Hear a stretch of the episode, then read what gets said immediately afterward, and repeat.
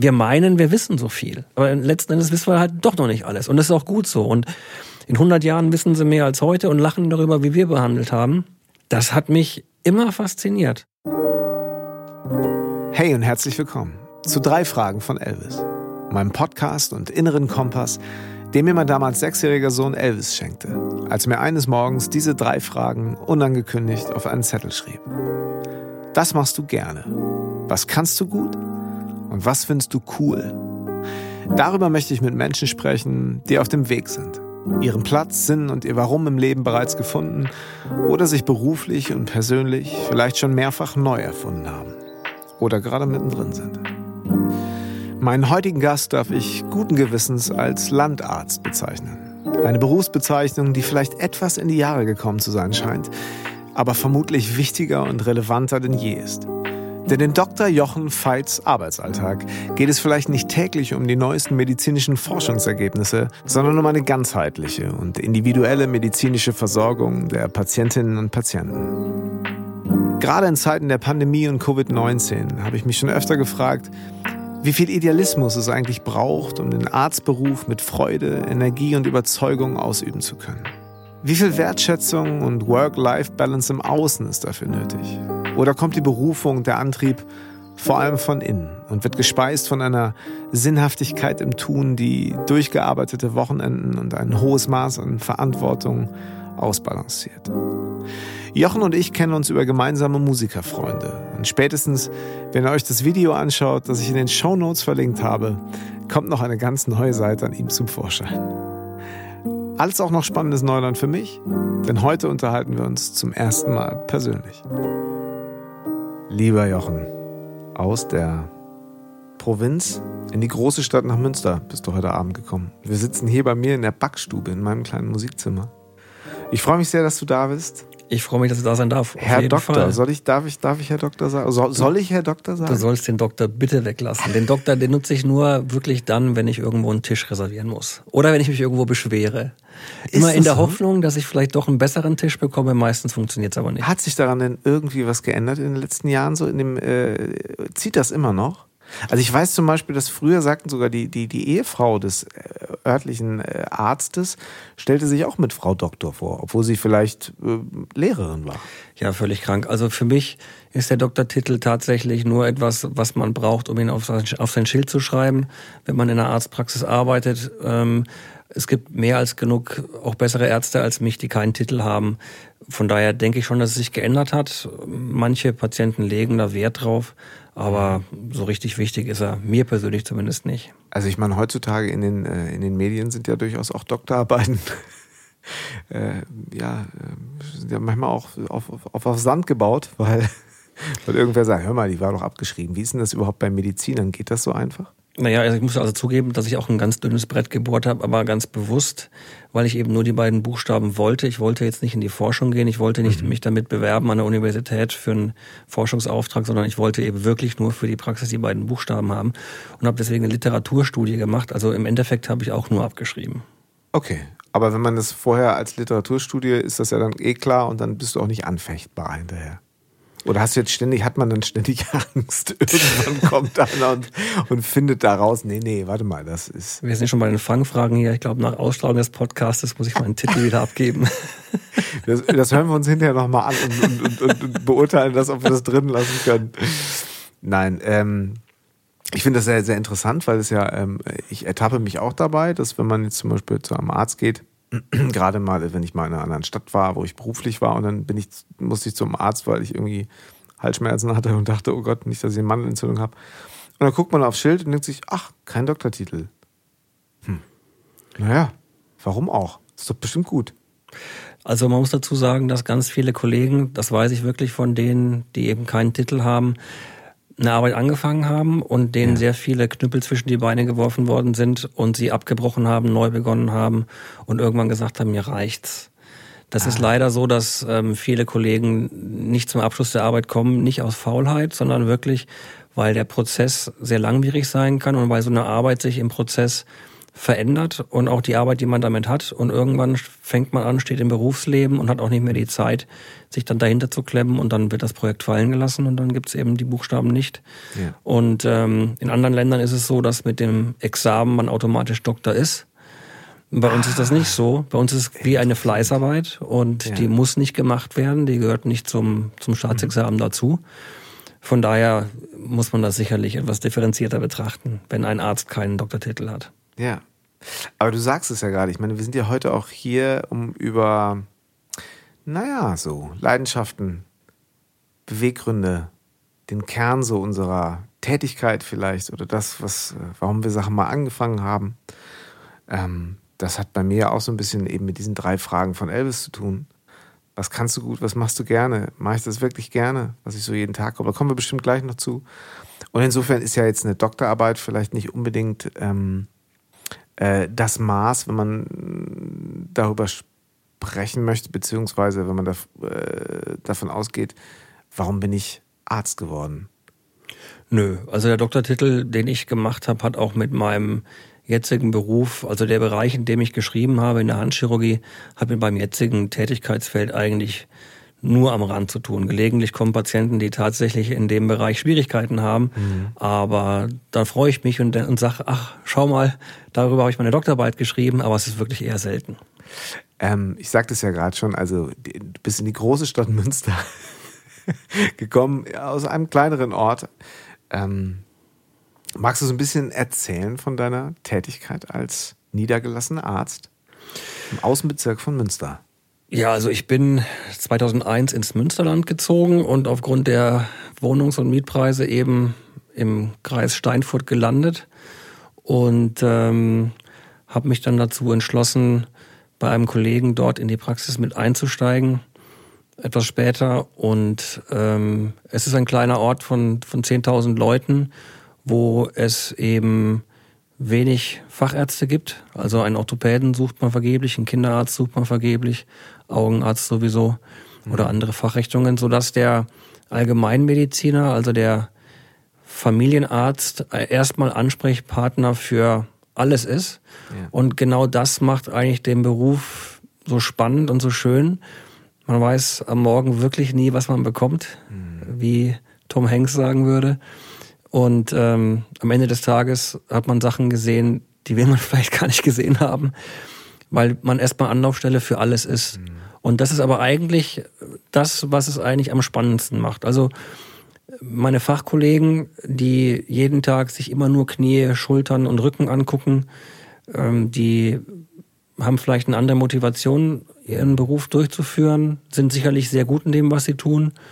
Und ich ähm, bin vielleicht jemand, der in der Tiefe natürlich nicht zu Hause ist, weil ich bin nicht der Fachmann für Augen, für Hals, Nase und Ohren und sonstiges, aber der erstmal eben alles sieht yeah. und erstmal einschätzen muss, was kann ich davon selber und was muss ich wegschicken. Mm. Und ich glaube, das äh, ist etwas, was ich ähm, auch ganz gut für mich selber differenzieren kann, wo ich sage, okay, also hier sind meine Grenzen und es bringt Ihnen jetzt in dem Fall nichts, wenn Sie jetzt von mir weiter behandelt werden, sondern ich muss Sie jetzt an einen Fachkollegen überweisen. Da weiß ich schon, wo ich dann Schluss sagen oder Schluss machen sollte. Würdest du sagen, du bist Arzt aus Berufung und Leidenschaft? Boah, das ist eine echt schwere Hart, ne? Frage. Die, die Frage Als ich sie stellte, habe ich gedacht, kann ich das überhaupt machen? Natürlich kannst du die Frage stellen und ich kann dir sagen, wie ich Arzt geworden bin, weil es war so, ich erinnere mich da total gut dran. Ich muss ungefähr so acht bis zehn Jahre alt gewesen sein. Und ich bin wirklich mit meiner Mutter spazieren gegangen. Ich weiß noch genau wo. Und ich habe meiner Mutter wirklich die Frage gestellt, Mama, womit kann man später mal so viel Geld verdienen, dass man sich keine Sorgen machen muss? Und hat sie gesagt, als Rechtsanwalt, als Lehrer oder als Zahnarzt. Und da habe ich gesagt, dann werde ich Zahnarzt.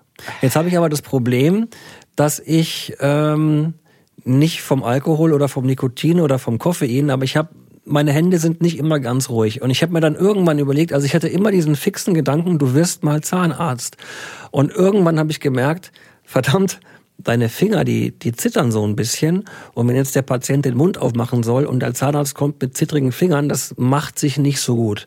Also auch als Arzt fallen dann einige ähm, Sparten raus. Also Wollte ich gerade sagen, das ist jetzt Zahnarzt nicht die einzige Sparte, wo es Neurochirurg wäre auch nicht so Wollte richtig. Ich sagen, ja, ja da, es hm. gibt noch ein paar andere. Es ist auch nicht ständig, es ist ja. auch nicht immer. Also jetzt zum Beispiel geht's. Aber ähm, also das ist dann wirklich ich sehe das jetzt hier aus sicherer Entfernung. Wir haben ja sind ja auf sicherer Entfernung es, sitzen wir. Es ist das jetzt nicht so, dass ich ein Parkinson-Syndrom habe und richtig zittere, aber es ist manchmal ist halt so ein ah jetzt da war es gerade so ein leichtes Zittern je nach Anspannungszustand, mhm. Nervosität. Und, das, das, war schon mit acht Jahren so. Nein, nein, nein. Mit acht Jahren habe ich dann gesagt, ich werde Zahnarzt. So. Und dann, dachte, war, dann, war ich auf dem Trip. Also ich, ich muss, also ich muss wirklich sagen, ähm, es gab immer so, so zwei, drei Berufsfelder, die mich immer interessiert haben. Das, das ist zum einen die Musik. Ich habe ähm, von klein auf viel Musik gemacht, äh, habe unterschiedliche Sachen ausprobiert und äh, da getan in dem Zusammenhang. Ähm, und die Biologie. Also mich haben immer, mich hat fasziniert, wie funktioniert der menschliche Körper. Wieso kann ich, wieso kann ich, wenn ich doch von der Biologie weiß, wie eine Zelle aufgebaut ist, wieso kann ich die nicht nachbauen? Wenn ich die Inhaltsstoffe kenne, wieso geht das nicht? Und diese Fragen, die haben mich in der Schulzeit immer beschäftigt. Ich weiß, ich habe den Biologielehrer Löcher in den Bauch gefragt, ja, wenn wir das doch wissen, wenn wir doch die DNA kennen, wenn wir doch wissen, welche ähm, Bestandteile da drin sind, wieso können wir dann nicht eine Niere bauen? Heute können wir es, damals konnten wir es nicht oder heute geht's ansatzweise. Das ist ein ganz anderes, ganz gruseliges Thema, was alles möglich ist. Aber ähm, das hat mich damals fasziniert und das war auch die Motivation für mich, mehr zu erfahren. Ähm, ich habe eine Großmutter gehabt, die war Psychiaterin, was äh, in in der Zeit, in der sie diesen Beruf ausgeübt hat, durchaus ungewöhnlich war, dass eine, eine Frau äh, Psychiaterin ist. Die hat, was ich total spannend finde, ähm, nach ihrer aktiven Karriere als Neurologin und Psychiaterin Gutachten geschrieben für den äh, fürs fürs Gefängnis und hat überprüft, ob ein Delinquent schuldfähig ist oder nicht ähm, und hat manchmal erzählt, wenn sie, wie sie gesagt hat, aus dem Knast gekommen ist, wie dann so die Männer vor ihr saßen, was die ihr so erzählt haben und sie musste halt einschätzen, ob das glaubwürdig ist. Auch das fand ich total spannend. Ich habe da eine Zeit lang in der Ausbildung in der Psychiatrie gearbeitet und habe mir dann aber gedacht, nee, das willst du nicht den ganzen Tag um dich rum okay. haben. Das, äh, das merkt man, glaube ich, ne? Ob man da ja, also da waren sehr skurrile Szenen dabei. Mhm. Also wie aus dem Film Einer flog übers Kuckucksnest. Ja, klar. Und ich habe mir dann aber das, das ist ja was, was ich vorhin schon sagte. Das geht mir generell bei allen Fachrichtungen so. Also es ist jetzt gar nicht mal die Psychiatrie. Ich finde die Psychiatrie spannend und auch doch viel zu wenig erforscht. Mhm. Aber nur mit einem Thema sich zu beschäftigen oder mit einem Symptomkomplex oder mit einem Krankheitskomplex, das ist für mich nicht das, was ich den ganzen Tag tun möchte. Mhm. Und dann kam halt wirklich die Überlegung zu sagen, gut, dann musst du aber in die Allgemeinmedizin, weil da siehst du eben alles. Ja. Jetzt ist es so, dass ich, ich habe es ja gerade schon erwähnt, wir haben keinen Orthopäden, ich mache auch viel Sportmedizin mhm. und Chirotherapie, also wie man landläufig sagt, einrenken. Mhm. Und ähm, das ist jetzt natürlich was, was dann schon einen Großteil meines Alltags bestimmt. Und da muss ich sagen, ja, das manchmal sitze ich so in meiner Praxis und denke mir, verdammt nochmal, ich kann auch noch mehr, außer jemanden den Hals verdrehen oder den Kopf. Das hat halt immer einen riesen Vorteil, wenn das ein Allgemeinmediziner kriegt. Da kriegt man einfach schneller einen Termin als beim Orthopäden. Selbst wenn ein Orthopäde vor Ort wäre. Und beim Orthopäden muss man dann ja auch mal so drei Stunden warten im Wartezimmer. Also ich bin gesetzlich versichert, vielleicht liegt es auch daran. Schön, dass du es sagst. Nein, nur du sprichst, du sprichst leider in allem, was du sagst, die Wahrheit. Und das Problem ist dann, dass dann der Orthopäde sagt, wenn es nicht besser wird, kommen sie in sechs Wochen mal wieder. Genau. Und der Patient kommt zu mir nach zwei Tagen und sagt, es ist nicht besser, ich muss jetzt aber noch sechs Wochen warten, ja. jetzt komme ich zu Ihnen. Ja, ja. Und das ist natürlich, ja, ja, ja und ich muss sagen, ich habe selber, ich habe selber so einen, äh, einen, einen Hausarzt, der das auch kann und das ist so ein gutes Gefühl. Es ist so ein gutes Gefühl, das zu wissen, dahin zu gehen. Das ist eher ein, ein wahnsinnig toller Arzt und ähm, natürlich, wie das immer so ist bei den tollen Ärzten, die sind natürlich auch viel beschäftigt und da muss man auch mal gucken, dass man da auch da, da drankommt. Aber es ist ein wirklich gutes Gefühl. Genau das halt, wenn man sich den äh, halt so verdreht hat, dass man wieder den Schulterblick beim Autofahren nicht machen kann. Und denkt so, ja, ich kann jetzt nicht, ich kriege jetzt keinen Termin beim Orthopäden. Wie soll das jetzt irgendwie alles gehen? Und dann da, ähm, ja, man wieder rausgehen am nächsten Ja, das Tag ist ja auch vom Prinzip okay, aber das, das Problem ist ja, dass, ähm, also dass diese Art Medizin, also dass wenn, wenn man sich akut verdreht oder einen Hexenschuss hat und man kann das mit einem einfachen Griff schnell lösen, das ist natürlich auch für den Therapeuten befriedigend, aber oft ist es ja so, dass die Patienten längerfristig Beschwerden haben und die Ursache nicht unbedingt jetzt in der Blockade des Wirbels liegt, sondern eben in der dazugehörigen Verspannung oder psychosomatisch oder oder oder. Und dann ist der Patient unzufrieden, weil es nach einmal Knacken nicht besser ist. Und der Arzt ist unzufrieden, weil der Patient am nächsten Tag wieder dasteht.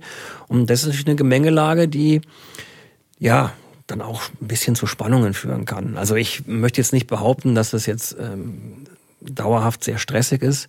Aber es ist halt so, dass, weil der Patient eben erwartet, mach du was, damit es mir besser geht, man oft gerne sagen würde, weißt du was, ich mache gerne was, damit es dir besser geht, aber dann musst du was danach für dich selber tun, ja. damit es besser bleibt. Gut, aber sind wir wieder beim ganzheitlichen Ansatz. Und das ist ja das, das richtig, ja. was ist ja das, was ich ja so faszinierend an der Medizin finde, beziehungsweise gerade so, wenn man es ähm, Schulmedizin, Alternative, ähm, die äh, ja, die asiatischen Heilmethoden und, und also ich äh, bewege, begebe mich auf dünnes Eis, weil ich da auch natürlich nicht so vom Fach bin. Trotzdem ähm, glaube ich ja, dass so die Wahrheit immer irgendwo in der Mitte liegt. Und äh, du hast ja vorhin erzählt, dass du eher so klischeemäßig da reingegangen bist, sagt, ah, ist klar, ich kenne das aus. Und in den 80er Jahren hatte immer der Arzt das größte Haus im Neubaugebiet und den traf man immer entweder beim Skifahren oder auf dem Golfplatz. Ne, Tennis war schon damals noch mehr, also, aber dann wurde es Golf irgendwann. Ich, ich rede jetzt wirklich ganz, ganz doof in Klischees. So, und jetzt bist du aber, ich, ich, äh, ne, wie gesagt, ich kenne dich ja eher als Dog Rock. So aus du bist ja eher so der, der, der, der Musiker-Homie-Arzt. Aber trotzdem, ich weiß nicht, wir haben nie darüber gesprochen. Aber ich habe bei dir irgendwas vermutet. Und deswegen war ich auch so, habe mich so auf das Gespräch gefreut. Ich habe mir, ich habe bei dir irgendeinen idealistischen Ansatz vermutet, den ich, ja, vielleicht, weil ich ihn auch ein bisschen von meinem Vater kenne, der mich also einfach fasziniert. Und wenn es, als es um die drei Fragen von Elvis wenn es darum geht, dann muss ich darüber mit dir sprechen. Du machst das doch nicht, weil du damals gesagt hast, dann muss ich mir finanziell keine Sorgen machen. Nö, das habe ich ja gerade schon gesagt. Also es ist wirklich das Interesse, wie funktioniert das? Was macht krank? Ich habe ein, wahnsinnig tolles Buch zu Hause, die kommenden Plagen. Also auch, auch sowas fasziniert mich. Wie kann so ein kleines Virus einen so großen menschlichen Körper in so kurzer Zeit so lahmlegen? Wie geht das? Warum? Also die meisten, ähm, wie sagt man, die meisten noch nicht mehr Erkrankungen, äh, Tiere haben ja irgendwie einen Nutzen. Aber so ein Virus hat ja vermeintlich erstmal gar keinen Nutzen. Ja, doch, vielleicht schon. Vielleicht hat es eben den Nutzen, die Weltpopulation ein bisschen geringer zu halten, weil wir gerade dabei sind zu explodieren. Ich weiß es nicht. Aber es hat mich auch fasziniert. Wie funktioniert das? Wie geht das? Ich habe als Kind, ich war fasziniert von Frankenstein. Also wie die Vorstellung, dass da jemand versucht, aus totem Material Leben zu erwecken. Und die Idee, die dahinter steckt, ähm, es hat mich fasziniert. Weil, weil wir eben, wir meinen, wir wissen so viel. Wir wissen so viel, aber letzten Endes wissen wir halt doch noch nicht alles. Und das ist auch gut so. Und in 100 Jahren wissen sie mehr als heute und lachen darüber, wie wir behandelt haben. Und ähm, das hat mich immer fasziniert. Aber du bist nicht in die Forschung gegangen. Wäre Nein. das eine Option gewesen? Nee, für mich nicht. Nein, weil ich eben dafür viel zu gerne mit Menschen zu tun habe. Ah. Das ist, das ist der Punkt. Ich hätte diesen Satz sonst jetzt in den Mund gelegt. Nein, du sagst es ist selber, so. das ist wunderbar. Nein, ich bin, ich bin der Letzte, der, der im Reagenzglas steht. Ich, ich könnte auch nicht den ganzen Tag Röntgenbilder betrachten mhm. oder eben Körper aufschneiden, um zu gucken, woran jemand gestorben ist. Mhm. Alles spannend, alles wichtig, ähm, Teil der Ausbildung, aber das wäre nicht das gewesen, was, was die Medizin für mich spannend macht, mhm. sondern es ist der, es ist der tägliche Umgang mit den Menschen, ähm, die einen immer wieder vor neue Herausforderungen stellt, die einen immer wieder motiviert, das zu tun, was man tut und auch ähm, ja, auch der finanzielle Aspekt ist auch sicherlich nicht mehr so, wie, wie es in den 80er Jahren war. Ja. Das wollte ich gerade fragen, aber ich wollte jetzt auch nicht indiskret fragen. Nein, das, das, was, nein. Brauchst, du, brauchst du nicht indiskret sein. Das, nein, nein, das ist ich einfach, glaube, diese Klischees, genau. Das also gerade, also gerade auf dem Land. Also wenn du das schon äh, äh, sagst, also natürlich ist es äh, so, dass ähm, mit Sicherheit auch der wenn man ehrlich ist, der Anteil der Privatpatienten sicherlich so ein bisschen darüber bestimmt, wie gut es einer Arztpraxis geht. Mhm. Und das ist kein Geheimnis, dass in den Städten der Anteil der Privatpatienten höher ist als auf dem Land. Mhm. Gerade in so einer Stadt wie Münster wahrscheinlich, ne? Mit so Sicherheit, Verwaltungsstadt ja. und so weiter. Ähm, ja, wir äh, sprechen im Dezember, Anfang Dezember 2020. Äh, dieses Jahr 2020. Hm. Äh, ich sah dann auch ab und zu mal, ich meine, du machst da wirklich nicht viel, aber ab und zu äh, sehe ich dich in den sozialen Netzwerken auch mal in voller Schutzmontur beziehungsweise wir schrieben uns mal Nachrichten. Ich bekam ein Foto aus einem Notdienst, wo du, ja, äh, früher hätte man gesagt, Mensch, was macht der Astronaut denn da? ähm, äh, ja, mit Visier und diversen Mundschützen und den richtigen Mundschützen und vermummt im Notdienst war. Magst du mal so ein bisschen erzählen, äh, wie sich dein, dein Leben, dein Beruf, deine Sicht auf die Dinge seit, können wir sagen, März verändert hat? Ja, es ging ja eigentlich schon so im Dezember, Januar los. Da kamen ja, die ersten Meldungen stimmt. und die ersten Fragen dazu mhm. zu dem Thema. Und was kaum jemand weiß, also wir hatten im Januar, Februar wirklich noch ein paar wirklich heftige Grippefälle, Influenza, ähm, mit, mit schweren Verlaufsformen zum Teil, so dass der Übergang so ein bisschen fließend war zu Corona und es kamen die ersten Meldungen aus China, dann Italien, dann Ischgl und ähm, ich habe ich habe dir das vorhin schon mal kurz im Vorgespräch gesagt. Ich habe in den letzten drei, Quatsch, in den letzten sechs, sieben, acht Monaten meine Meinung gefühlt zehnmal geändert, was, mhm. was diese Erkrankung und diesen Virus angeht. Weil ich am Anfang gedacht habe, gut, da kommt jetzt ein Virus, das ist erstmal medienwirksam, wird das ausgebeutet. Ähm, ich habe schon gearbeitet, als ähm, die Schweinegrippe im Umlauf war. Ich habe mhm. gearbeitet, als SARS äh, das erste Mal hier rüberkamen oder eben nicht so gravierend oder massiv hier rüberkamen. Das ist eben genau der Unterschied. Und deswegen habe ich gedacht, ja, das ist eine Erkrankung, das ist ein Coronavirus. Coronaviren sind uralt, die kennen wir. Auch wenn dieser Virus natürlich oder dieses Virus ein bisschen anders in der, ähm, ja, in der, in der Ausbildung der Symptome ist. Aber letzten Endes ist es ein Coronavirus. Das heißt, März, April wird das ganze Ding abebben und dann haben wir höchstwahrscheinlich Ruhe. Und mit ein bisschen Pech haben wir dann im Herbst nochmal so ein, dann schwappt das nochmal so ein bisschen hoch und dann ist aber gut gewesen. Mhm. Das war meine, Entschuldigung, das war meine Einstellung im, im März, April. Und dann kamen die ersten Meldungen oder die, auch die ersten Verhaltensmaßnahmen. Es wurden die ersten Zentren seitens der Kassenärztlichen Vereinigung aufgemacht, Abstrichzentren, Untersuchungszentren. Wir wurden gefragt, ob wir uns an Extradiensten beteiligen zur Behandlung von Corona-Patienten. Man wollte, man wollte sich wappnen für einen möglichen Ausbruch, der vielleicht dazu führt, dass das Gesundheitssystem überlastet ist. Mhm. Mein Kollege und ich haben uns überlegt, was wir tun können. Wir haben quasi auch Kurzarbeit äh, gemacht, in dem Sinne, dass immer nur ein Arzt in der Praxis war mit der Hälfte der Helferinnen, immer ah, dasselbe Team, immer im Wechsel, damit, falls ein Arzt oder eine Helferin erkrankt, nicht die ganze Praxis zumachen muss, sondern nur die halbe mhm. und der andere Kollege weiterarbeiten kann. Das war jetzt so im März, April, oder? Genau, das oder? war im März, April mhm. ging das los und das haben ja. wir dann ja, so bis, ja, wie lange war das? Also im April bestimmt noch, Anfang Mai haben wir das so gemacht und dann wurde es ja weniger von den Zahlen. Also es war ja dann schon abzusehen, aber auch das nochmal, das war ja ein bisschen vorhersehbarer Verlauf, weil eben Coronaviren in der wärmeren Jahreszeit nicht so die Erkrankungen machen. Mhm. Deswegen hatte mich das zu dem Zeitpunkt nicht gewundert. Und ich hatte in der Zeit auch Patienten, die ähm, Skifahren waren, die erkrankt sind, aber die das zum Teil wirklich mit nur ganz leichten Symptomen beschrieben haben, ein bisschen Kratzen im Hals, ein bisschen Husten, also gar nicht wild. Also habe ich mich bestätigt gefühlt und gesagt, so schlimm ist das Ding nicht. Und habe mich schon gefragt, ja, wie kommt es denn zu diesen Bildern aus Italien, aus Frankreich, später in den USA? Das konnte ich nicht so richtig einordnen. Und das erste Mal, dass ich richtig umgedacht habe, war dann eine Situation, in der ich über soziale Medien ähm, ein Foto gesehen habe von einem Klasskamerad von mir, der also mit mir Abitur gemacht hat und ich wollte das einfach nur anklicken und gefällt mir drücken und lese den Text seiner Frau, die also beschreibt, dass es ihm nicht gut geht, dass er im Krankenhaus liegt, dass er eingeliefert worden ist auf Intensivstation und dass es ganz schlecht aussieht. Und ähm, als der erste Lockdown zu Ende war und ich wieder in meine alte Heimat Würzburg reisen konnte, habe ich dann die Nachricht bekommen, dass er inzwischen verstorben ist. Ähm, es war jetzt niemand, mit dem ich engst befreundet war, aber es war eben jemand, den man über die sozialen Medien weiter verfolgt und ja.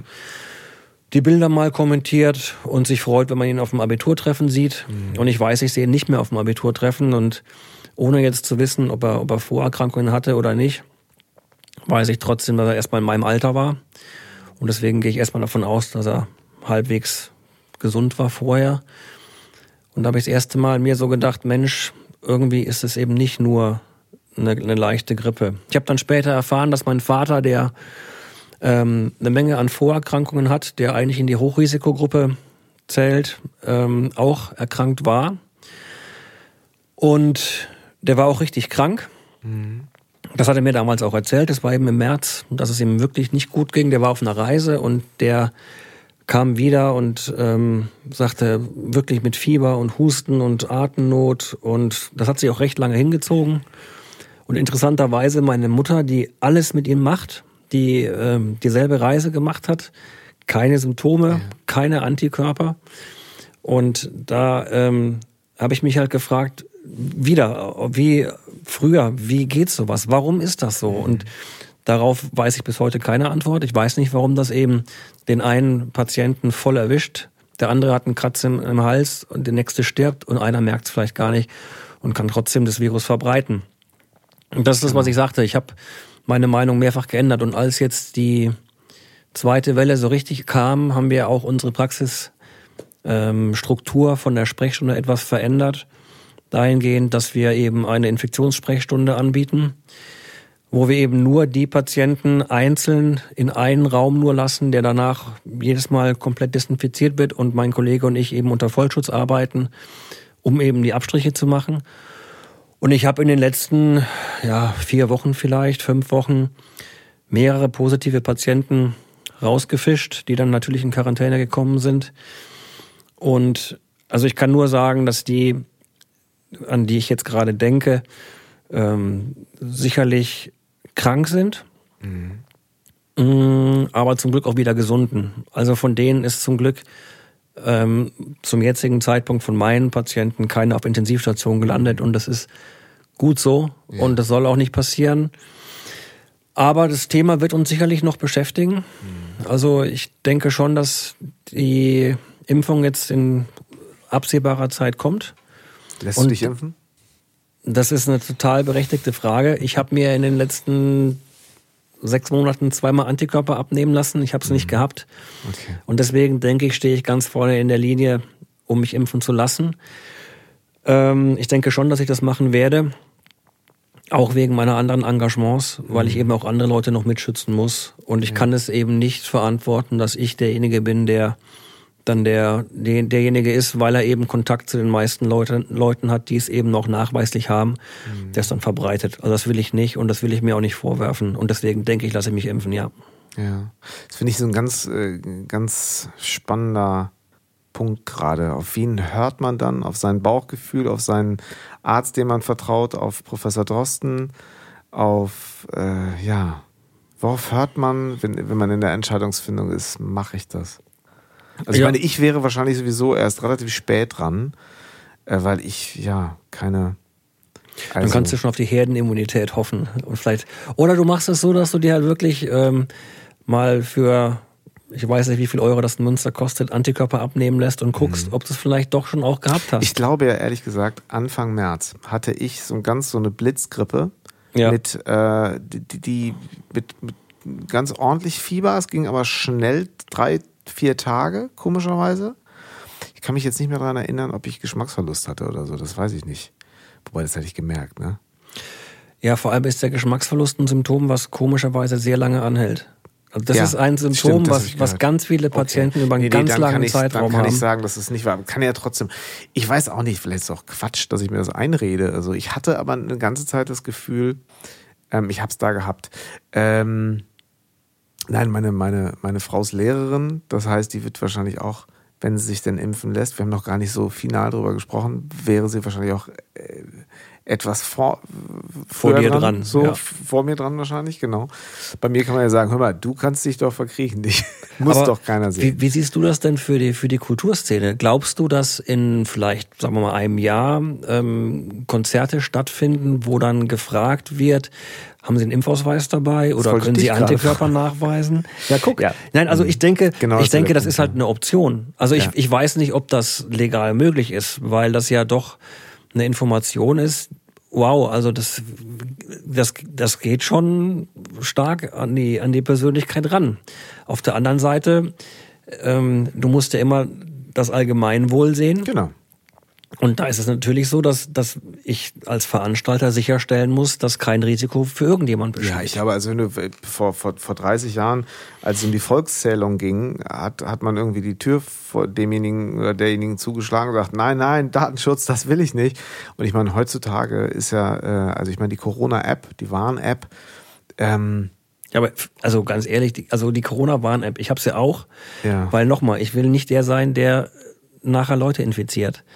Ich habe gerade schon mal gesagt, ich habe in den letzten Wochen mehrere, also mehrere Patienten abgestrichen, wo der Abstrich positiv wurde. Mhm. Also müsste meine App doch dunkelrot leuchten. Das tut sie aber nicht. Und da stelle ich mir die Frage, ja gut, entweder, das kann ja mehrere Gründe haben. Also die App sieht ja nicht, ob ich geschützt bin oder nicht. Also daran Richtig. kann es nicht liegen. Also entweder ich habe das Telefon in meinem Spind, gut, dann kann das die App natürlich nicht wissen, dass ich bei einem Patienten war. Aber wenn ich es mhm. in meiner Hose habe oder in meiner Jackentasche habe und habe darüber einen Kittel und habe das Telefon dabei und der Patient gibt nachher in seine App ein, ich bin positiv getestet, dann müsste ja meinen, mein Telefon rot leuchten. Absolut, dann hat er das nicht eingegeben. Genau. Und dann ist aber dann, dann, ist ja die Frage, dann ist nach, dann musst ja. du die Frage nach der Sinnhaftigkeit stellen. Ja, ja. Also die Frage ist, sagte Markus Söder nicht, es sei ein zahnloser Tiger ja, vielleicht hat er recht. Also die Frage ist halt wirklich. Das habe ich heute noch gelesen, ja. Ja, die Frage ist halt wirklich, wie viele nutzen die auch so konsequent, dass sie auch so ehrlich sind, die entsprechenden Ergebnisse einzugeben. Das ist komischerweise genau meine, mein Bedenken gewesen, als es, als es losging, wo ich dachte, okay, äh, so. Die Idee ich, ist gut. Mach ich das dann? Absolut. Ja, gut, aber zu deiner Frage. Also, näher an der Realität ist ja dann tatsächlich, möchte ich wieder Großveranstaltungen. Zu deiner Frage nochmal, ich glaube nicht, dass es nochmal Rock am Ring 120.000 auf dem, das wird noch dauern, glaube ich. Das werden wir im 2021 äh, sowieso nicht haben und 2022 glaube ich auch noch nicht. Die Frage ist ja, willst du das überhaupt nochmal in der in dem Gedränge, in so, auf so engem Raum, wird es sowas nochmal. Also ich, könnte, ich, ich war eine Zeit lang so, dass ich dachte, okay, das hat sich jetzt verändert. Es gibt nicht mehr 80.000 in der Allianz Arena in München oder 84.000 im Signal Iduna Park in Dortmund. Ich weiß es nicht. Ich weiß es nicht. Also es ist wirklich eine total schwierige Frage und ähm, ich, das ist ja was. Ich habe das ist vorhin ja schon erwähnt, dass ich zum einen ähm, selber hobbymäßig natürlich nur Musik mache und zum anderen auch Künstler kenne und ich mache mir da halt auch Gedanken. Ich mache mir Gedanken. Es, es gibt ja, es gab dieses Jahr schon interessante Konzepte. Es ja. gab interessante Ideen, wie man halt trotzdem Kultur vermitteln kann. Mhm die ich auch zum Teil erleben durfte. Ich war einmal äh, bei unserem Freund Gil in Mönchengladbach ähm, ja. auf dem Konzert, wo man in ähm, ähm, Strandkörben saß. Mhm. Das und wenn man jetzt aber ehrlich ist, dann sitzt man in einem Riesenstadion in einem Strandkorb und dieser Strandkorb isoliert ja auch. Das soll er mhm. ja auch. Natürlich mhm. soll er das. Aber er isoliert eben auch die Stimmung. Also er isoliert eben auch das Gefühl, dass um dich rum ganz viele andere sind, die dasselbe erleben möchten, ja. die, die klatschen, die mitsingen. Du, du hast fast das Gefühl, fast, dass du einen Fernseher anschaust. Ja. Du weißt, du tust das nicht, du bist in einem Stadion, du hast Menschen um dich rum. Und ich, das Konzept ist ja auch gut. Und ich, ich finde das auch persönlich besser als ein Autokino-Event, wo ich in meinem Auto sitze hinter einer Glasscheibe und noch die Scheiben hochdrehen muss im Optimalfall. Ja. Und wenn ich applaudieren möchte, drücke ich die Hupe oder die Lichthupe. Also das finde ich vom Prinzip, da finde ich ein Strandkorb-Event schöner und, mhm. und besser. Oder ich war eben bei, bei Nikolaus Müller in Trier ähm, vor der Porta Nigra auf einer Bühne, ähm, wo, wo außenrum Bistrotische mhm. gestellt worden sind. Das fand ich schon Das fand ich sehr nett, auch von der Atmosphäre, weil das ähm, zum einen ja im, im Schatten der Porta Nigra sehr, sehr idyllisch war und auch ähm, man eben die anderen aber auch gesehen hat. Das ist total lustig, weil ich habe genau da gespielt, noch vor drei Jahren mit Fury in the Slaughterhouse. Da war ich dann auch, war einmal Vorgruppe, da waren meistens noch nicht ganz so viele Leute da, aber ich habe dann auch bei Fury mitgesungen. Das heißt, da habe ich Full House gespielt. Ich habe in Mönchengladbach vor 16.000 gespielt. Ja. So. Und das ist gefühlt so lange her gerade. Das ist verrückt ich glaube schon, dass, dass, es, dass es gelingen wird, diese, äh, diese Erkrankung in den Griff zu bekommen. Das glaube ich. Wann? Ähm, also ich gehe davon aus, dass ähm, zeitnah Ende Dezember, Anfang Januar die ersten Impfungen beginnen. Mhm. Ich gehe davon aus, dass dann vielleicht ein Vierteljahr später die nächsten Impfstoffe auf den Markt kommen drängen werden. Von anderen äh, von anderen von anderen Herstellern, okay, auch mit so einer anderen Wirksamkeit oder mit einer anderen mit einem anderen Wirkungsansatz. Ah, okay. Und dass, dass dann ähm, sicherlich diskutiert wird, welcher Wirkstoff ist wie verträglich, allgemein. Mhm. Das wird dann auch viel hören sagen. Ich habe den Impfstoff bekommen, ich habe es gut vertragen, ich habe jeden bekommen, ich habe es nicht so gut vertragen. Aber ich glaube schon, dass die Bereitschaft da sein wird, in der jüngeren Bevölkerung sich impfen zu lassen. Ich glaube ja. nicht, dass es eine Impfpflicht geben wird. Mhm. Ähm, soweit ich das weiß, hat die Bundesregierung ich glaube, 30 Millionen Impfdosen vorgeordert. Ähm, man muss zweimal impfen, das zweimal, heißt ne? 15 Millionen. Waren es nicht sogar noch mehr? Nee, waren es nicht sogar, nee, nee, waren es nicht 60, nee, sowas. Es waren 60 Millionen georderte Dosen und, und das heißt 30 können, Millionen genau. Menschen können, könnten dann quasi geimpft so, werden. Ich glaube auch, ja. Und wenn wirklich 30 Millionen geimpft werden würden, dann hast du ja schon mal einen nicht unerheblichen Teil. Und wenn dann noch weitere Impfstoffe kommen, dann glaube ich schon, dass ähm, die Bereitschaft da sein wird. Ähm, die Frage ist natürlich, wie gut ist der Impfschutz? Die Studien sind ja gut, also von der Situation her glaube ich schon, dass wenn es wirklich zeitnah auf den Markt kommt, dass Ende, Mitte, Ende nächsten Jahres die dann dritte Welle abzufedern ist mhm. oder in den Griff zu bekommen ist. Und ich glaube schon, dass dann es schwierig wird, ähm, politisch es zu vertreten, Veranstaltungen nicht stattfinden zu lassen. Ja. Vielleicht mit Auflagen, vielleicht wirklich mit etwas reduzierter Kapazität, aber komplett absagen, glaube ich nicht. Glaubst du denn, dass sich ähm, die Einstellung zu diesen Veranstaltungen vielleicht aber verändert hat bei den Menschen? was ich vorhin meinte, dieses Rock am Ring, dieses höher, schneller, weiter und nochmal. Und dann haben wir äh, wieder die amerikanische Superband für 1,2 Millionen Gage abends. Und was ist eigentlich so mit, mit unseren Leuten, äh, die im Kleinkunstbereich für ganz wenig Geld spielen? Und äh, meinst du, dass sich irgendwie auch im Mainstream, in der Mitte der Gesellschaft so ein bisschen so eine neue Denke eingepflanzt hat dadurch? Was so diese, weißt du, diese Event, weißt du, was ich meine mit größer, höher, größer, weiter und jetzt dann das Ding, Hauptsache immer voll und Hauptsache das Ausverkaufsschild dranhängen können? Also auch die Frage finde ich total schwer zu beantworten, weil ich hätte auch nie gedacht, ähm, dass, ähm, dass es Diskussionen gibt um, um, um Aussagen von Corona, ich mag das Wort gar nicht in den Mund nehmen, Leugnern, Gegnern, Maßnahmengegnern ich, ich möchte betonen, dass ich ähm, sicherlich oder dass, dass es vollkommen okay ist, Maßnahmen zu hinterfragen. Das tue ich nämlich auch. Es gibt für mich Maßnahmen, ähm, die, die ich auch nicht unbedingt zu 100 Prozent unterschreiben würde oder wo ich sage, die sind alle sinnhaftig. Ich muss aber auch sagen, dass ich die Entscheidungen, die zu diesen Maßnahmen geführt haben, auch nicht treffen möchte.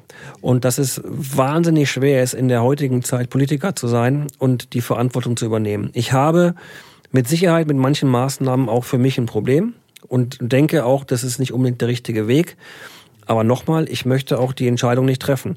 Und wenn ich dann sehe, wie viele Menschen zu, zu Großdemonstrationen sich in Berlin treffen oder in anderen Orten, dann äh, stelle ich mir die Frage, ja, wie, wie kann das überhaupt sein? Vor dem, was ich gesagt habe. Ich habe auch meine Meinung zu Corona ein paar Mal geändert. Aber ich sehe auch die Patienten, die es haben. Also ich weiß, dass es sie gibt. Die werden nicht erfunden, die werden nicht, das sind keine, und das ist eben nicht nur die Grippe, wie ich es gerade schon gesagt habe. Allein, dass jemand, der erkrankt war, monatelang keinen Geschmackssinn hat. Das macht eine normale Grippe nicht. Und wenn wir wissen, dass auch der Herzmuskel betroffen sein kann, die Nervenbahn betroffen sein können als Langzeitschäden, von der kurzen Zeit, in der wir jetzt bislang erst mit dem Virus leben, wir wissen ja noch gar nicht, was ist in einem Jahr, was ist in zwei Jahren, was ist in fünf Jahren. Großveranstaltungen ich glaube, dass wenn sie angeboten werden, wirst du immer die Leute haben, die hingehen werden. Das glaube ich. Ähm, weil die Werbung funktioniert. Es wird sicherlich dann gesagt werden, wir haben entsprechende Konzepte. Es wird Auflagen geben, die werden von den Veranstaltern erfüllt werden. Es wird Großveranstaltungen geben. In einem Teil der Bevölkerung wird mit Sicherheit, das ist das, was du gefragt hast, ein Umdenken stattgefunden haben. Es wird mit Sicherheit Menschen geben, die, selbst wenn jetzt alle Kinos aufmachen würden, nicht ins Kino gehen wollen, aus Sorge, weil eben so eine Pandemie oder auch die Nachrichtenlage einfach die Menschen auch ähm, besorgt und zum Denken bringt. Und es wird eben äh, bei dem einen oder anderen dazu führen, dass er solche Dinge meidet, aber es wird noch genug geben, die auch dran teilnehmen werden. Das glaube ich schon. Und wenn es die Möglichkeiten gibt, ähm, ich habe noch, war das gestern oder vorgestern? Das war gestern. Gestern einen Freund getroffen, der sagte zu mir, Mensch, wenn dieser Teil-Lockdown durch ist und wenn es möglich ist, dann werde ich erstmal arm sein wie eine Kirchenmaus, weil ich den ganzen Tag ins Kino gehe, mir sieben Filme hintereinander angucke, mir Konzertkarten für alle Events kaufe, weil ich das so vermisse. Und ich werde erstmal wahllos jeden meiner Freunde minutenlang umarmen. Das hat er zu mir gesagt. Und ähm, weil, die, weil es den Menschen fehlt. Es fehlt den Menschen, weil es, das darf man ja nicht vergessen, es ist, es ist unsere Kultur. Und damit meine ich nicht äh, die Kultur jetzt nur, nur ein Rockkonzert, sondern es ist das, wie wir aufgewachsen sind. Es ist das, was für uns normal ist. Und das, das wurde uns jetzt durch diese Pandemie erstmal genommen. Und da ist eine riesengroße Sehnsucht. Ich habe das neulich auch bei Facebook geschrieben, ähm, dass ich nicht denke, dass Künstler nicht systemrelevant sind. Ganz im Gegenteil. Für, für mein eigenes kleines privates System sind Künstler absolut relevant. Und wenn ich nicht morgens mir meine Musik anhören kann oder zwischenrein mal ein lustiges Musikvideo gucken kann oder ja, keine Ahnung, selbst mal eine Gitarre in die Hand nehmen kann und was nachspielen kann, dann fehlt mir was und dann geht's mir nicht gut. Ich habe die Möglichkeit, wir, oder wir alle haben die Möglichkeit heutzutage über die über die, die, die Dienste das zu tun. Das nützt den Künstlern momentan recht wenig.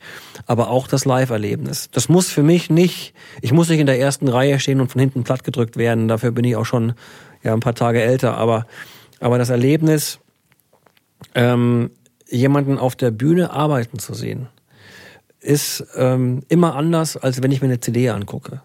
Und selbst ein, ein Livestream, wie du ihn ja auch machst oder, oder gemacht hast oder machst, ist ähm, sicherlich besser als nichts, aber kommt nicht an das Erlebnis ran, in der Halle zu sitzen mit anderen Menschen, die genauso fasziniert von dem sind, was da auf der Bühne passiert. Und weil das der Fall ist, und da ist egal, ob das Mainstream ist oder im Kleinkunstbereich ist, da wird immer ein Bedarf für sein und das wird auch wieder kommen. Und ja, wenn das Angebot da ist, wird es auch ähm, wieder ähm, auf jeden Fall wahrgenommen werden. Ja. Da gehe ich fest von aus. Aber ich meine, du bist, äh, mal, haben wir das eigentlich schon gesagt? Äh, ich habe es vielleicht. Ähm, du bist ja Mannschaftsarzt der Iserlohn Roosters. Korrekt. Einer Eishockey-Mannschaft aus der ersten Bundesliga. Wo, wo, ist, wo ist Eishockey am allergrößten? Kanada, Russland, Amerika. ja. ja. NHL, KFL, das sind ja. die beiden großen ja. Ligen. Schweden, Finnland auch durchaus noch. Ja, genau, Finnland wollte ich erst sagen. Und Schweiz okay. auch sogar. Ah, ja, ja aber dann kommt irgendwann Deutschland. Ja, ja. gut, und jetzt äh, spielen wir schon lange wieder Fußball. Ähm, wie stehst du dazu? Kannst du das so sagen? Oder magst du das sagen? Also es ist, das ist wirklich ein, ein äh, schwieriges Thema, auch, auch für mich durchaus. Wir haben, die Deutsche Eishockeyliga war die erste Profiliga in Deutschland, die den Spielbetrieb abgebrochen hat im März. Ah. Und gesagt hat, wir machen keine Playoffs. Also die Endrunde letzte Saison wurde ähm, abgesagt. Das war jetzt für Iserlohn weniger schlimm, weil die die Playoffs nicht erreicht hatten. Also unsere Saison war sowieso schon zu Ende. Mhm. Aber die Mannschaften, die es halt geschafft haben, für die war das natürlich erstmal ein Schock, dass gesagt wurde, wir machen hier erstmal Stopp. Ja.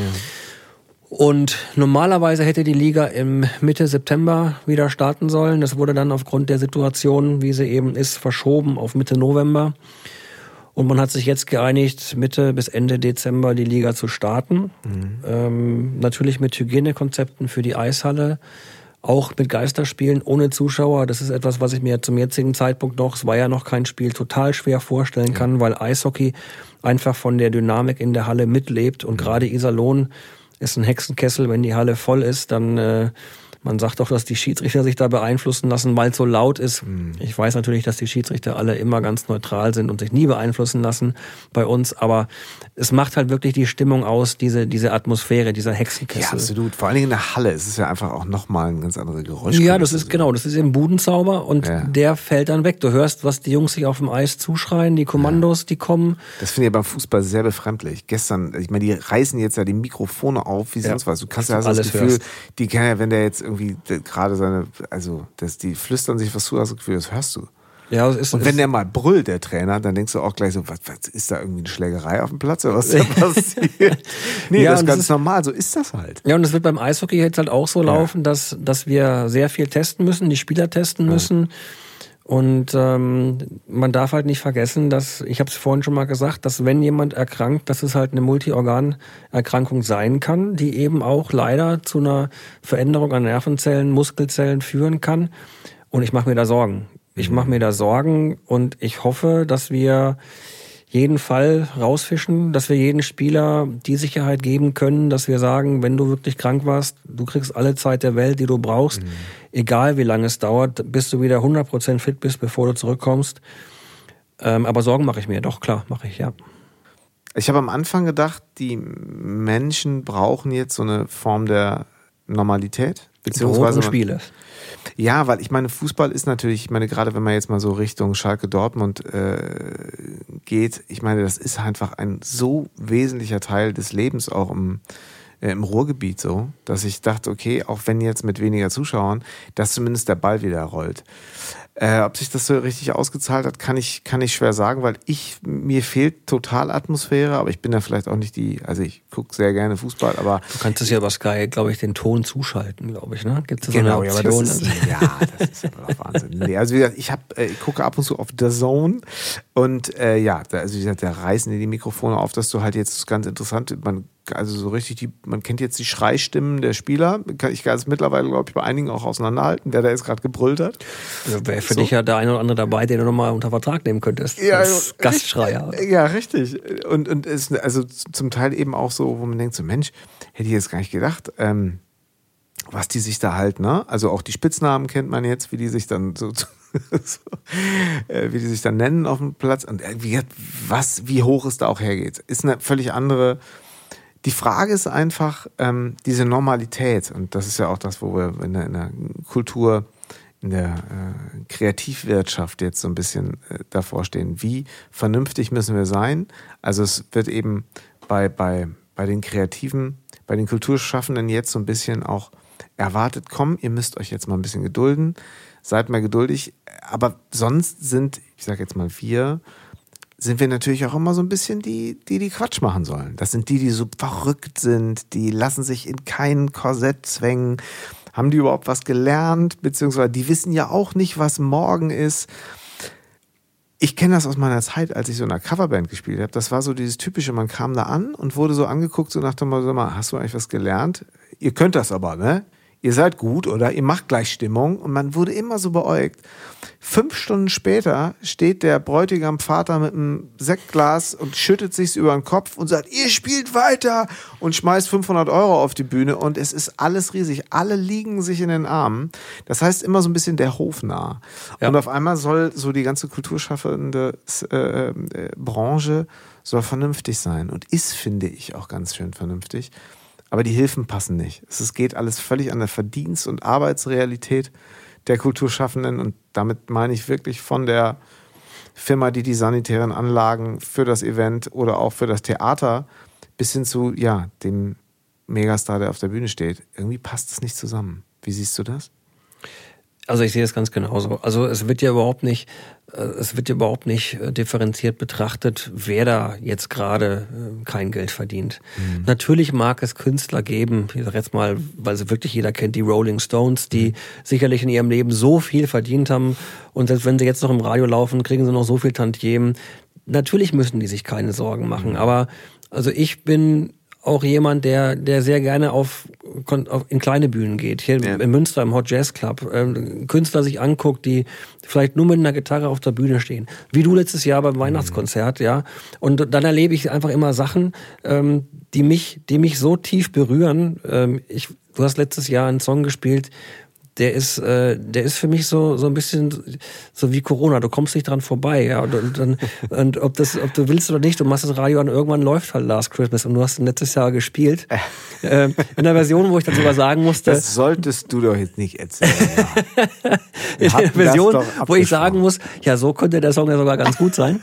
ähm, äh, jetzt komme ich so ein bisschen vom Thema ab. Nein, aber ich gebe dir vollkommen recht, dass dass eben überhaupt nicht differenziert wird. Eben die kleinen Clubs die, die Menschen, die, die das Licht machen, die den Ton machen, all die, all das, was mit dranhängt. Ja, die, die, Pro, die Promoter, ja, weiß ich nicht, okay, die haben vielleicht, wenn sie mehrere größere Acts unter Vertrag haben, wieder andere Möglichkeiten. Aber trotzdem fließt erstmal kein Geld. Und trotzdem auch der, der seine Sound- und seine Lichtanlage verleiht, die braucht er momentan nicht verleihen. Mhm weil nichts stattfindet. Und natürlich gibt's eben genauso die Künstler, Übrigens einer der, äh, der, der vielen Gründe, warum ich irgendwann auch mir überlegt habe, nee, das ist vielleicht doch nicht die richtige Richtung für dich, mhm. weil ich kenne so viele so gute Künstler, die aber niemand kennt oder die halt mhm. nur ein ganz kleine, ähm, die, die so Insider-Tipps sind, ja, wo man sagt, ja, den musst du dir mal anhören, der ist wirklich gut und dann hörst du den an und der ist wirklich gut und du denkst mhm. dir, du bist so gut, Warum bist du eben nicht bei, keine Ahnung, Rock am Ring? Oder warum bist du nicht im Fernsehen? Oder warum, ja. du, du bist so gut? Und das ist, es gibt eben so viele, wie Fußballer, wie Eishockeyspieler. Mhm. Es gibt so viele, so gute, aber wie viele schaffen es denn wirklich mit, im Optimalfall einem Song so viel zu verdienen, dass sie ausgesorgt haben. Ja, aber vielleicht geht es auch nicht unbedingt darum. Vielleicht darf ich da kurz einhaken. Es ist, ich sehe eine leicht kleine Parallele gerade. Es gibt eben auch die Leute, die gesagt haben, ey, ich habe da das entspricht so meinem Leben, ich möchte Musiker sein, aber ich bin jetzt nicht unbedingt geborener Geschäftsmann.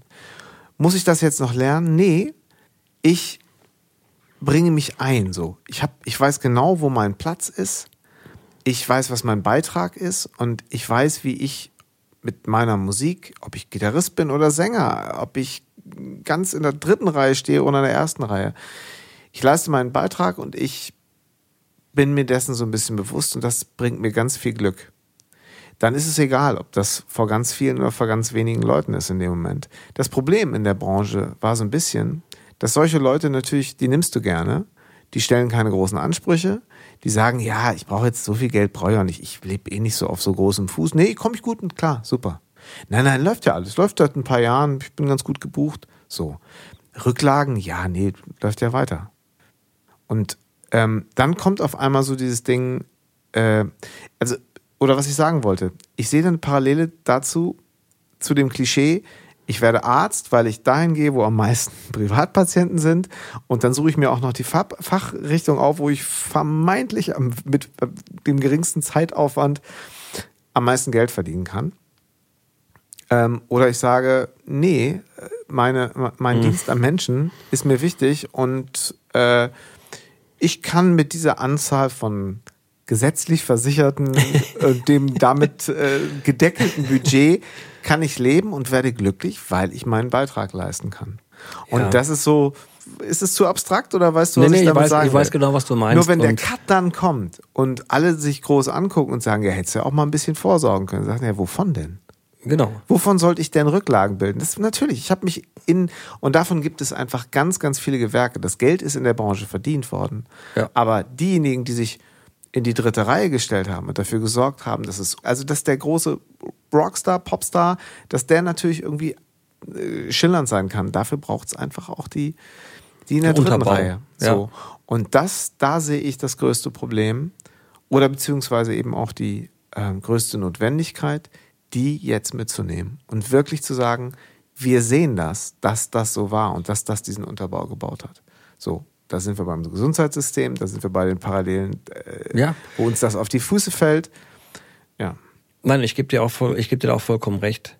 Also ich, ähm, ich, ich weiß schon, dass es, dass es natürlich äh, auch nicht jedem darum geht, äh, jetzt äh, der, der nächste Phil Collins zu werden oder der mhm. nächste Michael Jackson oder Das, das ist schon klar. Natürlich ähm, sagt keiner Nein, wenn er die Möglichkeit hat, irgendwo einen guten Job zu bekommen. Ähm, und natürlich hätte man mir Bayern München angeboten, als Müller Wohlfahrt gesagt hat, hört auf, Nee, ich weißt du was, ich hätte nicht, ich hätte nicht Ja gesagt. Ich hätte nicht Nein. Ich, ich wollte gerade sagen, wir müssen das Gespräch jetzt hier abbrechen. Ich habe dir, du weißt, ich bin ein gebürtiger Bayer. Es geht nicht um Bayern München, aber es geht mir darum, ähm, dass, dass es sicherlich ein Arbeitsklima ist. Weißt du, in Iserlohn sind drei, vier Pressevertreter, die mhm. kenne ich alle mit Vornamen und ähm, ich kann da relativ offen ja. reden und ich kann auch relativ offen sagen, was geschrieben werden sollte, kann und darf und was halt auch vielleicht nicht unbedingt in der mhm. Presse erscheinen soll. Und in, bei Bayern München, glaube ich, oder von mir aus auch Borussia Dortmund, wenn du, wenn du magst, oder Mönchengladbach. Ja, ich bin ja überhaupt nicht so dogmatisch. Ich, ich, ich glaube, da, äh, da weiß der Greenkeeper schon, bevor die Verletzung stattfindet, ja. was der Spieler hat. Ähm, und sagt es dann der Bildzeitung. Und ähm, da ist ja ein ungeheurer Druck und den brauche ich eigentlich nicht. Also es sind einfach so, das sind Dinge, darum, und darum geht's mir eben dann da auch nicht. Mhm. Ich mache gerne Sportmedizin, das ist für mich auch spannend. Ich gucke auch gerne die Spiele, da bin ich ganz offen. Ich bin auch großer Eishockey-Fan und ich fieber auch mit, wenn dann irgendwann mal Weltmeisterschaft wieder übertragen wird. Mhm. Und wenn stolz wie Oscar als Deutschland da die Silbermedaille gewonnen hat.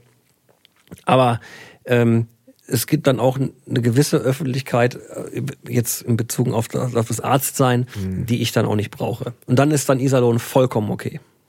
Ja, genau. Du suchst dir also quasi so ein bisschen neben dem, ja, die, die, die musikalischen Schauplätze äh, und die, die Sportmedizin ist so ein bisschen für dich äh, so ein bisschen das Terrain, auf dem du dich austoben kannst. Genau. Dein Landarztleben, hast, hast, hast du das vorhin auch schon mal gesagt? Ich nenne das ja mal Landarzt. Ja, ist es ja. ist ja nichts anderes. Ist, ist ja auch richtig. Na? Ja, das, das bin ich auch. Also das ja. ist ja, ich finde, das ist ja auch keine, ähm, ja, wie soll ich sagen, das ist, ist ja auch eine Berufs, mhm. vielleicht auch eine Berufung. Ja, also ich finde, ähm, und das hat alles, alles Vor- und Nachteile. Und es hat alles, für mich hat es alles sehr schöne Seiten und es hat auch sehr schwierige Seiten. Und wir haben natürlich die Situation, um nochmal auf den Landarzt zu kommen vielleicht, dass ähm, dass wir einen Landarzt sterben haben. Die, die ja. Zahlen gehen zurück. Die, die jungen Mediziner Massiv, ne? gehen nicht mehr aufs Land, mhm. weil es nicht attraktiv ist, weil man große Kreise versorgen muss, weil man mhm. gegebenenfalls weit fahren muss, weil man in den Notdiensten weite Strecken fahren muss und die Bezahlung eben bei den Kassenpatienten dann nicht so gut ist wie in der Stadt. Mhm. Und wir haben große Schwierigkeiten. Es gibt ja verschiedene Modelle, äh, wie versucht werden soll, junge Mediziner wieder auf das Land zu locken. Mhm. Gibt es unterschiedliche Modelle. Auch da bin ich auch bei nicht allem einverstanden. Ich finde es nicht richtig, jemandem nach, nach dem Studium zu sagen, wenn du dich jetzt direkt verpflichtest oder noch während des Studiums ähm, aufs Land zu gehen, bieten wir dir eine Praxis und du musst aber mindestens zehn Jahre den Job machen. Ah. Und dann stelle ich irgendwann fest, Moment mal, aber eigentlich hätte ich doch lieber eben Chirurg werden wollen oder Orthopäde oder oder oder und dann finde ich das eben nicht den die, nicht die richtige Herangehensweise bei aller finanziellen Vergütung, die dann da zum Tragen kommen soll. Aber das ist wieder ein ganz anderes Thema. Ähm, aber wir in unserer Praxis bilden wir auch in der Formulatur oder auch ähm, in der Facharztausbildung angehende Ärzte mit aus. Und ich weise immer darauf hin, wie spannend der Beruf ist.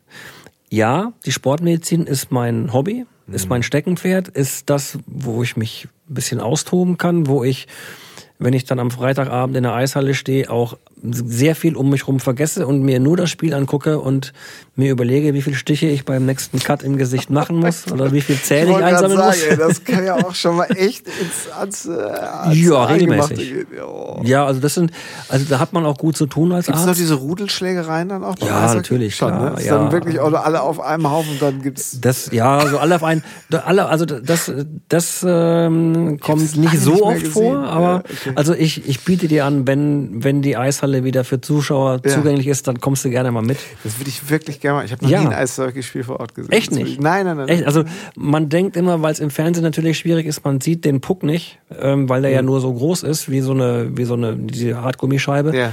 Ähm, aber im, also im Stadion sieht man das von überall wirklich gut. Ja, Und das super. kann man auch verfolgen. Und ja, herrlich. Also auf jeden Fall, also wenn, Danke, ich sehr aber dann mit zurück. Zuschauern, also weil ja, dann ist wie gesagt die Stimmung auch wieder besser. Mhm. Und ähm, nee, du bist ja herzlich eingeladen, kannst du wirklich gerne mal mitkommen. Mhm.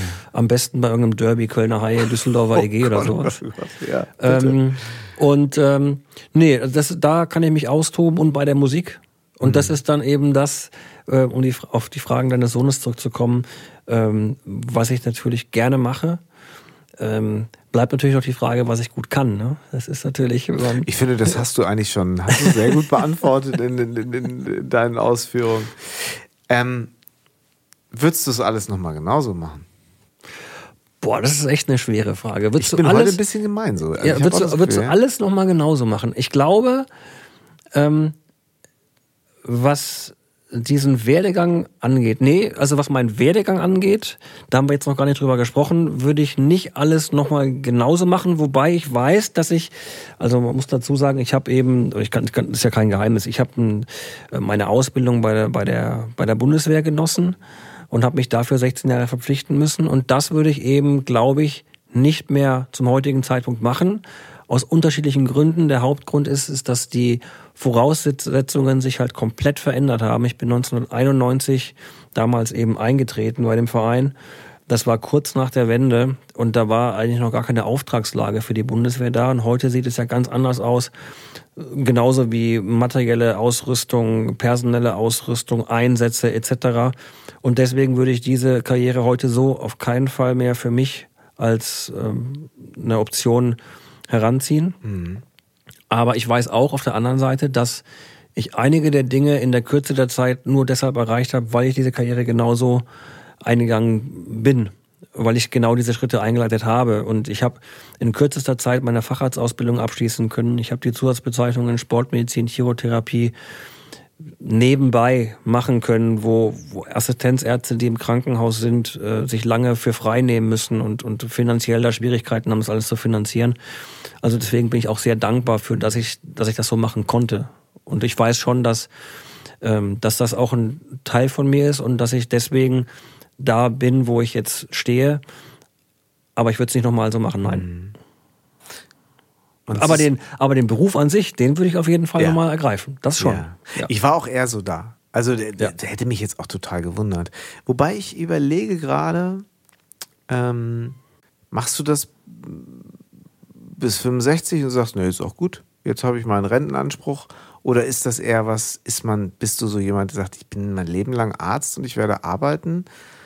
Also ich glaube, ich glaube wirklich, dass ich ähm, wenn ich mal in einem Alter bin, ab, ab dem sich das rechnet, dass ich kürzer treten werde und dass sich Bereiche verschieben werden. Zum Beispiel, dass ich dann vielleicht, wenn es meine Finger noch zulassen, wirklich wieder mehr Gitarre spiele oder mehr Klavier spiele, was momentan für mich sicherlich zu kurz kommt. Ich habe mhm bin zwar tatsächlich morgen Abend wieder im Tonstudio, aber es ist, ähm, es kommt zu kurz und ich mache für mich dazu wenig, ich, weil ich es einfach zu gerne mache, weil ich es wirklich liebe. Mhm. Ich liebe auch die, die Medizin, also ich glaube nicht, dass ich nur noch Musik mache.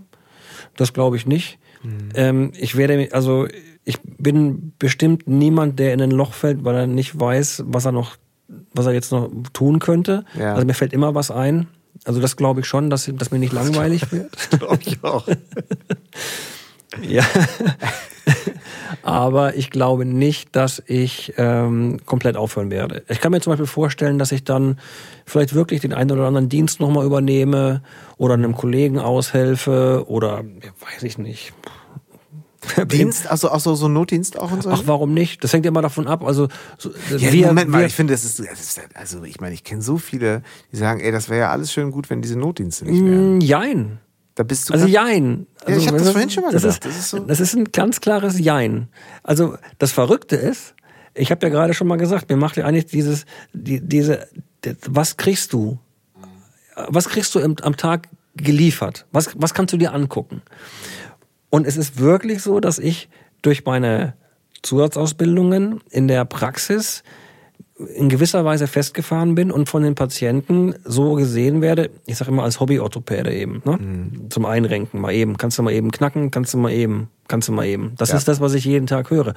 Und wenn ich Notdienst habe, ich gebe zu, ich, ich würde jetzt lügen, wenn es anders wäre. Ich gebe zu, dass ich meistens sehr frustriert bin im und nach dem Notdienst und sage, das war 80 Prozent wieder Quatsch. Und wenn ich mir dann überlege, wofür sitze ich hier? Und ähm, wenn, wenn das von den Patienten dahingehend missbraucht wird, als ich habe gerade am Wochenende Zeit und gehe eben deswegen jetzt zum Arzt, obwohl ich eben seit zehn Wochen Beschwerden habe, dann frustriert mich das. Weil das Ah, nicht ist das, das wirklich so? Das Das, ist passiert, so. ja? Und das ist, das ist natürlich nicht der Sinn des Notdienstes. Der Sinn des Notdienstes ist, ich bin akut krank und ein Arzt soll gucken, was gemacht werden Ja. Muss. Das ist der Notdienst, in dem ich sitze. Und wenn natürlich dann zehn Patienten hintereinander kommen und sagen, ich habe seit zwei Wochen, seit drei Wochen, seit vier Wochen und ich frage, ja, waren Sie damit schon mal beim Hausarzt? Und die Antwort kommt, nö, ich hatte ja keine Zeit, dann Oh, ist das frustrierend. das sogar. Ja, das sagen die. Ja, nee, unter der Woche muss ich ja auch arbeiten. Eine große Erinnerung meiner, meiner Kindheit sind die Nachtdienste meines Vaters, diese Rufbereitschaft. Ja. So dieses immer so im Halbschlaf auf dem Sofa, doch noch mal los Ja. oder nicht. Das ist anstrengend. Ist dann ruhig geblieben, also so von zu Hause dann. Ne? Also so. das ist nichts, was ich mir für meinen Ruhestand vorstellen würde. Das wollte ich. Ja. Das nicht. Also diese Dienste nicht. Aber Mhm. noch mal ein paar Stunden aushelfen könnte ich mir vorstellen, wenn man eben keine Praxis, keinen Praxisbetrieb mehr macht, aber noch Spaß an der Medizin hat, dann könnte ich mir eben vorstellen, zum Beispiel in einem Dienst, ähm, in einer Dienstsituation einzuspringen oder unterstützend tätig zu sein. Oder in so einer Situation wie jetzt, äh, ähm, ich hoffe, dass, dass es dann so eine Situation nicht gibt, aber dass eben Ärzte benötigt werden für Impfaktionen oder für Abstriche oder für eine Sichtung oder ich weiß nicht was. Ich könnte mir vorstellen, wenn das dann eben zeitlich begrenzt ist und ich sage, pass auf, ich bin von morgens acht bis um nachmittags um drei da und gehe danach wieder Musik machen, dann ist das okay für mich. Das glaube ich schon. Weil dafür ist es, dafür mache ich es auch zu gerne, tatsächlich. Das ist auf jeden Fall was, äh, was, was irgendwie, was, was bleiben wird. ja. Ein bisschen alte Schule bist du auch. Weiß ich nicht. Also äh, sag, sag lieber Oldschool. Ja, ich weiß es nicht. ich alte Schule. Übersetzen kannst du das selber. nee. ich finde ja, das. also, also es ist halt so. Mh, äh, wirst du mir besser sagen können, wenn du an deinen Vater denkst. Also heutzutage, du bist immer erreichbar. ja. Du bist immer erreichbar. Und es ist zurzeit wirklich so, dass ich morgens um sechs mit diesem blöden Coronavirus aufwache und abends um zehn mit dem Coronavirus ins Bett gehe, weil ähm, in unserem kleinen Ort fast jeder meine Telefonnummer hat. Über den Fußballverein, den ich mit betreue, über die anderen Aktivitäten, an denen ich so teilhabe. Und Warst du kommt schon mal Schützenkönig eigentlich? Äh, ich bin tatsächlich, das ist das Einzige, was ich nicht, ich bin nicht, ich bin in keinem Schützenverein. Und dafür, dafür, das äh, ist eigentlich ein Skandal. Das ist, äh, Ich wollte gerade sagen. aber also, dafür, dafür habe ich im nächsten Musikvideo eine weiße Hose an. Also das ist dann meine Referenz an die äh, Schützen. Musikvideo verlinke ich in den Shownotes und Leute, macht euch auf was gefasst. Das ist, ich, ich, äh, Das ist doch, ich wie man, sich geworden. ein, wie man sich einen Hausarzt so vorstellt. Absolut, absolut. So habe ich mir das genauso So. vorgestellt. Und ähm, ich wusste nichts über dich, bevor wir uns äh, getroffen haben. In unserem Vorgespräch habe ich dann so viel erfahren, dass ich äh, kurz mich sammeln musste für unser Gespräch. Ich ähm, habe das natürlich auch in erster Linie gemacht, damit ich jetzt auch dich ähm, deine Handynummer habe. Und Du darfst und auch immer- abends um ist 10 Uhr so ein Corona-Frage leichtes- stellen. Es ist so, das Kratzen ist eher so hinten links, rechts ist es nicht und ich habe irgendwie das Gefühl, dass ich auf dem rechten Auge nicht so gut sehe. Kann, kannst du dir das irgendwie erklären als Ferndiagnose? Also das ist, ist ja meistens so, dass wenn es hinten links ist, dann spricht es immer für einen Primäreffekt einer Syphilis. Ähm, tut mir jetzt leid. Das, ach, das solltest du doch nicht sagen. Nein, aber Nein. weißt du was, das finde ich übrigens, das hat mich auch, oder beziehungsweise fasziniert mich auch sehr daran, diese Verantwortung, die man übernimmt, wenn man sagt, okay, da fragt wieder einer aus dem Lameng am Telefon morgens um sechs, abends um irgendwas, du, da ist was und du sagst, pass auf, ich kann dir da eigentlich nichts zu sagen, ich würde dir gerne Entwarnung geben, aber in jede Richtung, wie ich es tue, da gehört so viel gesunder Menschenverstand dazu und um, um, um auch den Menschen äh, abzuholen und diese Verantwortung zu übernehmen, das finde ich zutiefst bewundernswert. Weißt du, ich, ich kann eben, das ist was, weil du vorhin Oldschool sagtest und das wollte ich eben dann in dem Zusammenhang noch sagen. Es ist was, was ich wirklich schlecht kann oder nicht kann, wenn mir jemand, also wenn jemand meine Handynummer hat und mir eine Frage stellt. Natürlich sitze ich auch manchmal Samstagmorgens auf meiner Couch oder Sonntagnachmittags und bin dann wirklich genervt, dass jetzt gerade, wo ich vielleicht gerade auf Netflix keine Ahnung was schauen möchte, diese Frage kommt. Mhm. Oder noch besser, ein Problem auftaucht, wo ich sage, das kann ich eben nicht mhm. mit einer Antwort WhatsApp beantworten, sondern ich muss mir das angucken. Ja. Und dann bin ich auch der, wenn gerade wenn es Menschen sind, die meine Handynummer haben, wo ich sage, weißt du was, ich fahre da eben hin. Ja, ne. Und das genau mache ich. Richtig eingeschätzt. Und das, das mache ich ähm, und das werde ich auch immer tun. Mhm. Ähm, wenn jemand meine Handynummer hat, dann ist es ja schon also zumindest, oder andersrum. Kann sein, dass mehr Leute meine Handynummer haben, als ich es weiß. Aber wenn jemand mit Namen in meinem Telefonbuch steht und das ist riesig groß, dann habe ich da für mich eine Verantwortung ja. und der komme ich auch immer nach oder ich versuch's. Oder wenn ich nicht kann, dann sage ich wenigstens, pass auf, ich sitze gerade in Timbuktu und du musst jetzt wirklich zum Notdienst fahren ja. oder du musst jetzt wirklich hier den Kollegen anrufen, weil Genau. Und das, das mache ich dann auch. Und das meine ich eben ähm, mit dieser Verantwortung. Also bei mir würde das dann immer weiter rattern. So habe ich jetzt, habe ich es zu auf die genau. zu leichte Schulter genommen oder hätte ich dann vielleicht so, naja, pass auf, das ist jetzt auch vielleicht Zeit im Verzug. Ich kann dir das jetzt, also es ist ganz interessant. Also ich hatte das mal einmal, ich weiß nicht, was es war. Da sagte mein Vater am Telefon zu mir und so kannte ich ihn gar nicht. Er war ist ein sehr besonderer, besonderer Arzt und ich hatte auch noch nie was Schlimmes. Aber da hat er gesagt, du weißt du was, ganz ehrlich, fährst jetzt in die Notaufnahme und lässt das abklären. Und ich so, was hat er gerade gesagt? Das hätte ich nie erwartet. Und es war gut so, es war nichts, aber es war irgendeine, vielleicht eine Somatik, wo, ja, habe ich. Also ich habe ich hab dadurch tatsächlich schon äh, mir Urlaube verdorben, mhm. weil ich nicht abgeschlossene Fälle eben mitgenommen habe und ja. nicht wusste und auch aus Italien nicht nachvollziehen konnte, wie ist das jetzt ausgegangen? Habe ich mhm. alles gemacht? Habe ich den an die, an die richtige Stelle überwiesen? Hätte ich da noch was tun müssen?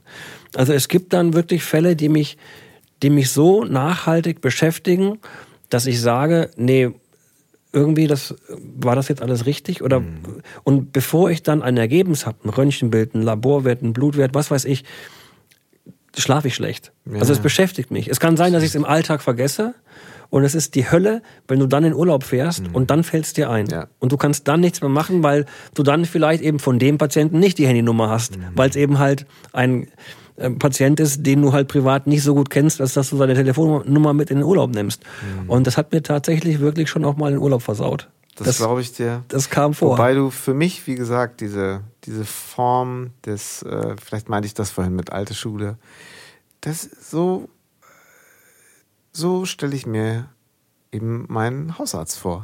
Jochen, das hat mich sehr gefreut. Ich verlinke euch in den Show Notes ein Video. Ihr werdet Schwierigkeiten haben, diesen besonderen Menschen, dem ich jetzt eine Stunde zuhören durfte und meine Fragen stellen durfte, mit diesem Sänger in diesem Video zusammenzubringen. Aber versucht es einfach mal. Also das letzte Wort gehört. Du guckst, du guckst mich so, du willst doch irgendwas sagen. Ja, man, sag man muss ja dazu sagen, das bin ja nicht ich. Man muss ja wissen, das ist der erfolgreichste, nee, der erfolgloseste Sänger der erfolgreichsten 80er Jahre Rockband. Das ist ja nur, ich leihe mir ja quasi nur gelegentlich ähm, mein Äußeres. Ich bin das ja gar nicht. Das ist ja das Schöne, wenn man, wenn man die Musik eben nicht als Beruf gewählt hat, dass man, dass man sich so austoben kann und ausleben kann, als wäre man wirklich Megastar. Ja. Ich bin es nicht. Ich bin ganz froh, dass ich es nicht bin. Ich bin ganz froh, dass ich nicht jeden Tag die Presse in meinem Vordergarten sitzen habe. Mir, mir reicht der Dorftratsch bei uns, der, der mich ähm, auch äh, natürlich als, als ähm, Dorfprominenz hin und wieder einholt. Das reicht aus und insofern ist es gut so, dass es diese Figur gibt, äh, mit der ich dann alles ausdrücken kann, was ich nicht bin. Dr. Jochen Veit. Es war mir eine große Freude und ähm, wie gesagt, sag mal, die äh, Schnelltests, die du mitgebracht hast, soll ich die bar bezahlen oder äh, hast du, hast du Ka hast ein Kartenlesegerät? Ich habe tatsächlich ein mobiles Kartenlesegerät, können wir gleich noch so. Wobei die, die sind, glaube ich, sowieso Igelleistung. Ich mache dir einen besonderen Kurs. Wir machen pro Schnelltest einfach ein Dusi. Ja, das war letztes Mal deutlich teurer. Na gut, aber unterzeugen. Lieber Jochen, bleib gesund und ich ja, freue mich, dass ich jetzt deine Handynummer habe. Sehr gerne. Ich muss immer das letzte Wort haben. Sag nie wieder, bleib gesund. Du weißt nie, ob der Gegenüber schon krank ist. Richtig. Stimmt. Ich hatte das letztens. Ja. Hast auch recht. Ich wünsche dir, wünsch dir ganz viel Gesundheit. Das ist richtig so. Das ich ist dir gut. auch, auf jeden Fall. Vielen, ja. vielen Dank, dass ich da sein durfte. Es war mir eine große Freude und Ehre. Bis ganz bald. Auf irgendeiner Bühne, in irgendeiner Praxis oder in Los Angeles. Wer weiß. So machen wir es. Das war drei Fragen von Elvis. Heute mit Dr. Jochen Veit aus Nordwalde bei Münster. Tja, es hat mich immer schon sehr beschäftigt. Warum wird man Ärztin oder Arzt? Und äh, wie überprüft man letztendlich immer wieder so auch diesen inneren Kompass? Ist es wirklich das, was, äh, was mich glücklich macht? Ist es die Arbeit? Ist es die Leidenschaft, den Menschen zu helfen? Ist es mein Beitrag? Und äh, kann man das eigentlich so schon wissen, bevor man studiert? Und wie entwickelt sich das? Ich glaube, man kann das übertragen, allgemein auf die Arbeit mit Menschen. Natürlich speziell im Gesundheitssystem allen Berufszweigen, die dort gerade, ja, nicht nur in der Pandemie eine unglaublich wichtige Rolle spielen und für mich manchmal kaum vorstellbar. Mit wahnsinnig viel Verantwortung und gleichzeitig eben aber auch einer hohen Belastung arbeiten müssen. Ich bin sehr dankbar und fühle mich äh, ja, in diesem System hier sehr gut aufgehoben. Ich danke dir, Jochen, fürs Gespräch, deine musikalischen Aktivitäten die sehr schillernd und bunt sind, die über die haben wir zum Teil auch gesprochen, das habe ich gar nicht alles so zusammengekriegt.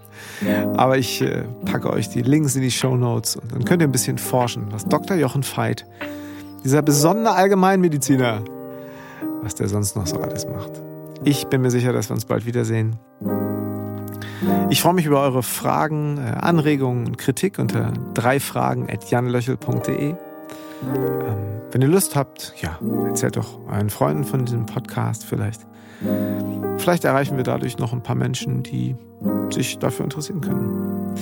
Wie auch immer, sehen wir uns ja nächste Woche wieder, wenn es heißt, drei Fragen von Elvis. Ganz viel Gesundheit, alles Gute.